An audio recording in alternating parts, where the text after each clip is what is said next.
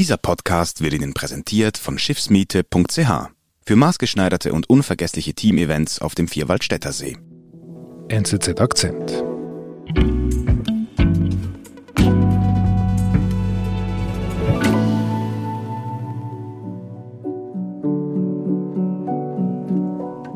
San 十七号星期四，基辅时间晚上十点半。 das ist Wang Jixian, ein 38-jähriger Mann aus China. Mhm. Er lebt in Odessa und ähm, in Odessa, Ukraine. In der Ukraine. Okay. Und er sagt, ich bin Wang Jixian, es ist abends 10 Uhr. Ich bin immer noch in Odessa und ich lebe.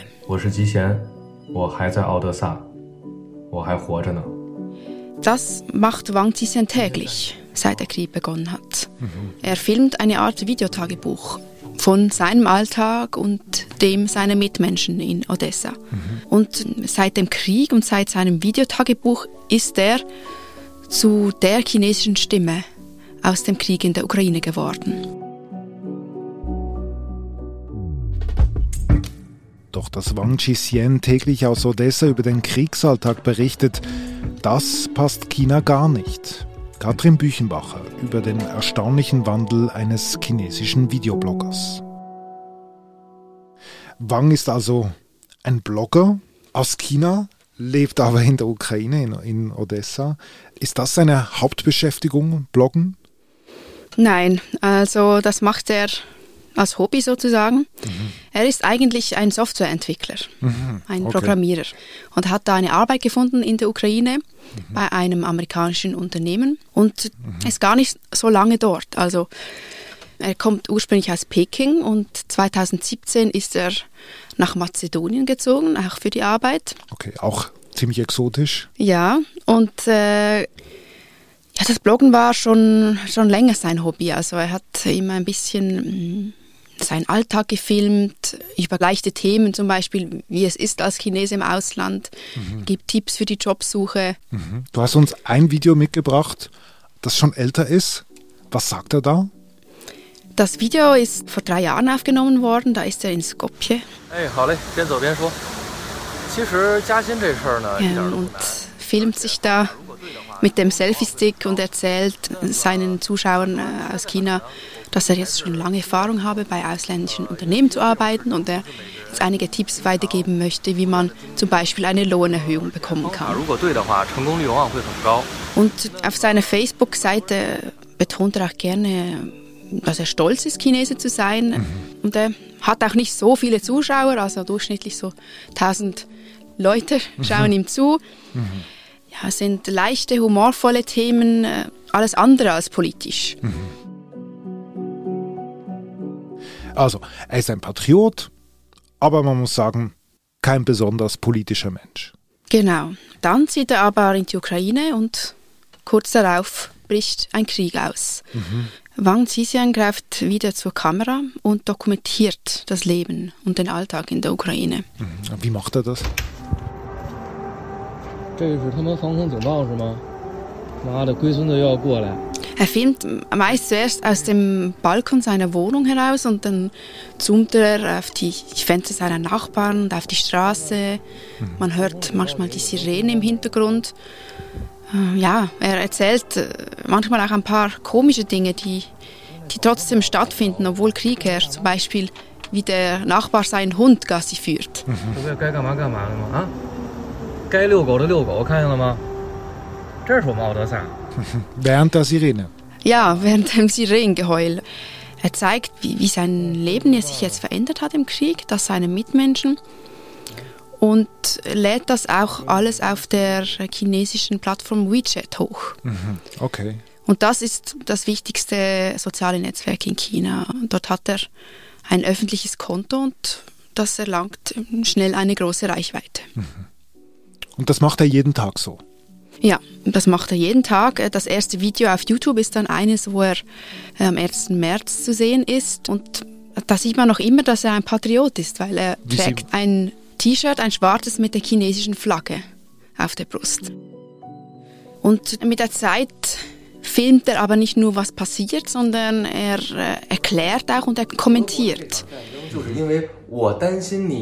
Er sagt zum Beispiel, was ist eigentlich die Motivation der Russen? Oder ist das bloß ein Vorwand, die NATO-Osterweiterung, dass sie hier einmarschieren und angreifen? Ist das ein bloßer Verteidigungskrieg? Und er, ja, er sagt dann nein. Oder die Russen greifen an und Krieg ist nie ein zu rechtfertigendes Mittel.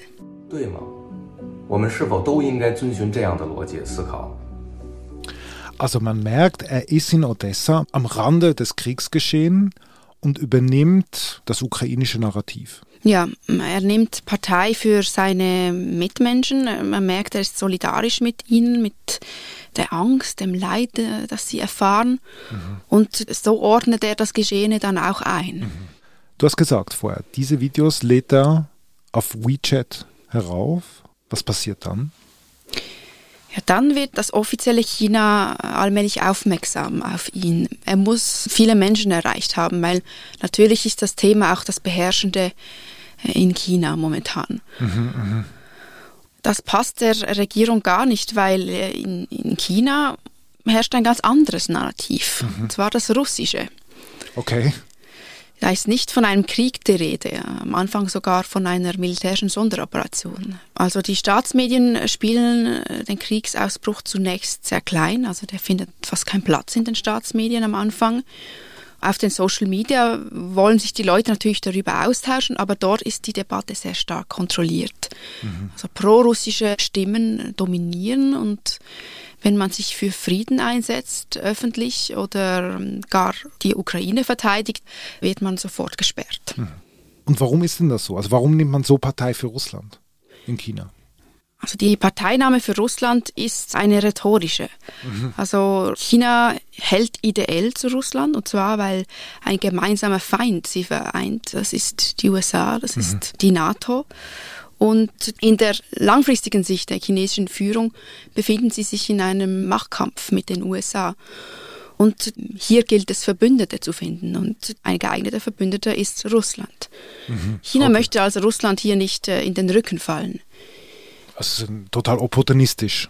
Absolut, ja. Es ist eine opportunistische äh, Haltung. Man muss aber klar sagen, politisch sieht sich China neutral sagen zwar ganz klar, wir unterstützen die westlichen Sanktionen nicht gegen Russland. Mhm. Gleichzeitig unterwandert China diese Sanktionen auch nicht. Also sie leisten keine aktive Kriegshilfe, sie schicken kein militärisches Material etc. Also diplomatisch hält sich China da sehr stark zurück. Also sie möchten sich eigentlich aus dem Krieg heraushalten. Mhm. Aber rhetorisch eben ist man eindeutig pro-russisch. Richtig. Was heißt denn das für Wang? Der ja eben aus Odessa seine Videos auf WeChat hochlädt. Ja, Wang äh, stellt hier dieses äh, Narrativ Russlands und Chinas in, total in Frage, weil er stellt die Realität dar und die Realität ist die eines Kriegs, den äh, China und Russland ja verschweigen möchten, mhm. verschleiern möchten. Und deswegen geht die chinesische Regierung dann den Schritt, alle Social-Media-Kanäle von Wang zu sperren in China. Mhm. Okay.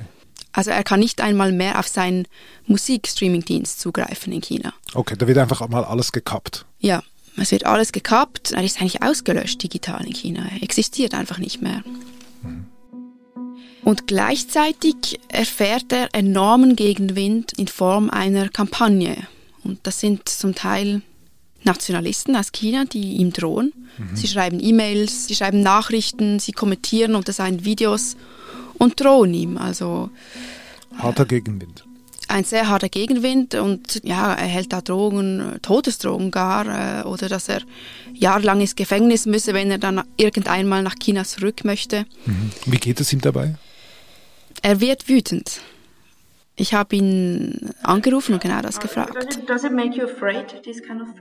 Ich habe natürlich vermutet, dass ihn das einschüchtert, dass er Angst hat. Mhm. Da hat er aber äh, ja, vehement dagegen gehalten und gesagt, äh, im Gegenteil, er habe überhaupt keine Angst, mhm. sondern diese ganzen Drohungen, äh, dass er da gesperrt wurde in China, das hat ihn nur noch mehr angespornt. Mhm. Also er, er, wurde richtig wütend und er hat äh, eigentlich gemerkt, wie wichtig äh, seine Arbeit ist. Was hat er dir gesagt genau, äh, wie er sich denn aber fühlt? Du sagst wütend, aber was für eine Wut? Er sagt, er befindet sich in zwei Kriegen. Also der eine Krieg findet vor seiner Haustüre statt in der Ukraine und der zweite im Internet. Mhm. Aus China. Ja, wo, wo, er sich den ganzen Trollen entgegenstellen muss, sich verteidigen muss dafür, dass er seine Lebensrealität zeigt. Mhm. Okay, also das tönt nicht so, als ob er jetzt bereit wäre, mit den Videos aufzuhören. Ja, im Gegenteil. Also er ähm, thematisiert dann auch, dass er geblockt wurde in China. In einem Video stellt er sich dar mit einem Klebband über dem Mund. Mhm. Er spricht das ganze Video über nicht und zeigt den Bildschirm seines Handys und dass er einfach auf gar keine Social Media mehr zugreifen kann. Ja, aber wie, wie publiziert er denn das Video, wenn er ja übergesperrt ist? Inzwischen publiziert er nur noch auf westlichen Social Media, also auf ah. YouTube mhm. vor allem.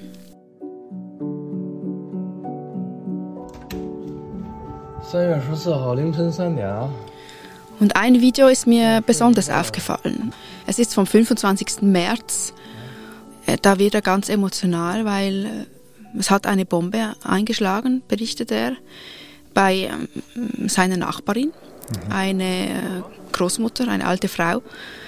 Und äh, anscheinend hat sie gerade ihre äh, Eigentumswohnung fertig renoviert und stand in der Küche und kochte, als die Bombe einschlug und äh, sie starb.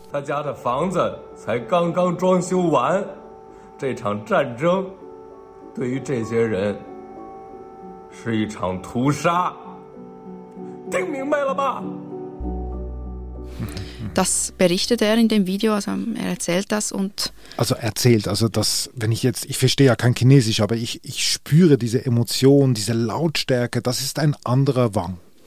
Ja.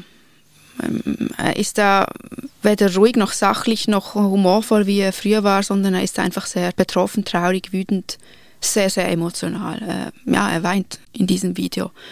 Das ist, ja, das ist ein anderer Wang, der plötzlich äh, kein Patriot mehr ist, der leichte, seichte Videos macht aus seinem Alltag, sondern er hat sich zum Dissidenten entwickelt. Mhm, mh. Er stellt sich der Zensur entgegen, er stellt sich äh, dem chinesischen Narrativ entgegen und zeigt, wie schrecklich dieser Krieg ist für die Menschen in der Ukraine. Mhm.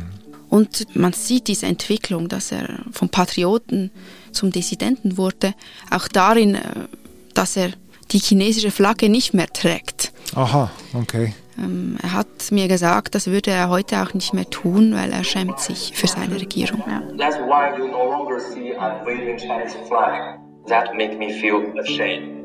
But if that flag represents our people. Wir sind gleich zurück. Taten zählen mehr als nur lobende Worte. Mieten Sie Ihr eigenes Schiff und danken Sie damit Ihren Mitarbeitenden mit einem unvergesslichen Teamausflug auf dem Vierwaldstätter See. Sie werden sehen, die Zentralschweizer Naturlandschaft wirkt Wunder. Maßgeschneiderte Angebote und eine persönliche Beratung finden Sie unter schiffsmiete.ch. Bis bald auf dem schönsten See der Schweiz.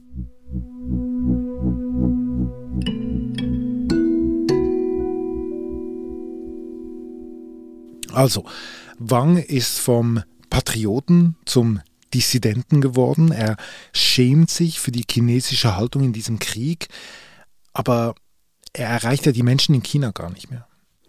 Richtig, ja. Also in China erreicht er die Leute nur noch, wenn sie die Zensur irgendwie umgehen können. Und das können schon einige junge Leute, vor allem in den Städten. Er erreicht aber auch viele Chinesen im Ausland. Also die Videos haben zum Teil über 100.000 Aufrufe. Er hat inzwischen 90.000 Abonnenten. Aha, okay. Da hat sich wirklich was getan, auch in der Menge. Ja, und die Videos sind ja nur auf Chinesisch. Also er erreicht eine chinesischsprachige Öffentlichkeit, was ja schon bemerkenswert ist, weil diese Öffentlichkeit bombardiert wird von einem gegenteiligen Narrativ aus China. Mhm, mhm. Also in China hat sich gar nichts getan in diesbezüglich. Also ich meine, der Krieg ist jetzt doch fast fünf Wochen alt. Ähm, haben die gar nicht mitgekriegt, was in der Ukraine los ist? Natürlich, also diese Realität äh, kann China seine Bevölkerung auch nicht äh, ganz verschweigen. der internationale Druck auf China hat auch zugenommen über die letzten Wochen und, und Tage. Also Druck inwiefern? Was wird da versucht? Also die USA, auch die EU und die NATO sehen China ganz klar als wichtige Partei, weil China hat großen Einfluss auf Russland als strategischen Partner, als wichtigen Wirtschaftspartner und als das Land, das potenziell wirklich die Schwere der Sanktionen gegen Russland mildern könnte. Mhm, und das äh, will vor allem der amerikanische Präsident Joe Biden verhindern und er hat in einem Videotelefon auf Xi Jinping eingewirkt, den chinesischen Partei- und Staatschef, eben das nicht zu tun. Also nicht Russland aktiv zu helfen in diesem Krieg. Mhm. Gleichzeitig hoffen die EU und äh, die USA auch, dass China vielleicht diesen Einfluss nutzen könnte und auf Russland einwirken könnte, um diesen Krieg zu einem Ende zu bringen. Mhm. Der Druck nimmt zu. China hat äh, bis jetzt nicht darauf reagiert politisch. Allerdings hat sich die Rhetorik ein bisschen geändert in China. Also man darf jetzt das Kriegsleid zeigen, die zerstörten Häuser, die, die Bomben. Das findet jetzt statt in den Medien. Ja, und man betont einfach diese humanitäre Katastrophe. China sendet jetzt auch Hilfsmittel in beschränktem Ausmaß. Da wird jetzt also in der chinesischen Öffentlichkeit dringt jetzt also mehr über den ukrainischen Kriegsalltag. Das ist ja eigentlich auch das, was Wang ja vermitteln möchte. Macht er jetzt weiter mit den Videos? Ja, natürlich, er macht weiter, weil zwar ist jetzt in China auch die humanitäre Katastrophe ein Thema, allerdings wird Russland überhaupt nicht als Aggressor ins Spiel gebracht mhm. und es ist immer noch die USA und die NATO, die diesen Krieg provoziert haben. Und ähm, Wang findet nach wie vor große Resonanz, also er hat ja auch extrem viele Unterstützer mhm. und er merkt, wie, wie wichtig seine Arbeit noch immer ist und er bleibt in Odessa. Mhm. Er filmt täglich sein äh, Videotagebuch aus dem Kriegsalltag und äh, er sagt sogar, er fühle sich sicherer in der Ukraine, wo Krieg herrscht, als in China. Mhm, mh. Was ja erstaunlich ist. Und ich habe ihn dann gefragt, ja, wie kann das sein? Und er sagte mir, in China würde man mich wahrscheinlich verschwinden lassen und ich würde im Stillen sterben. Aber wenn ich in der Ukraine sterbe, sterbe ich als Held.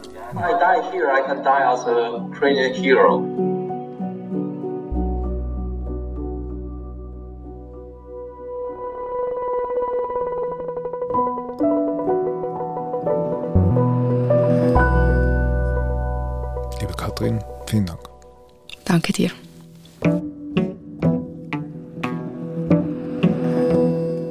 Das war unser Akzent. Ich bin David Vogel. Bis bald.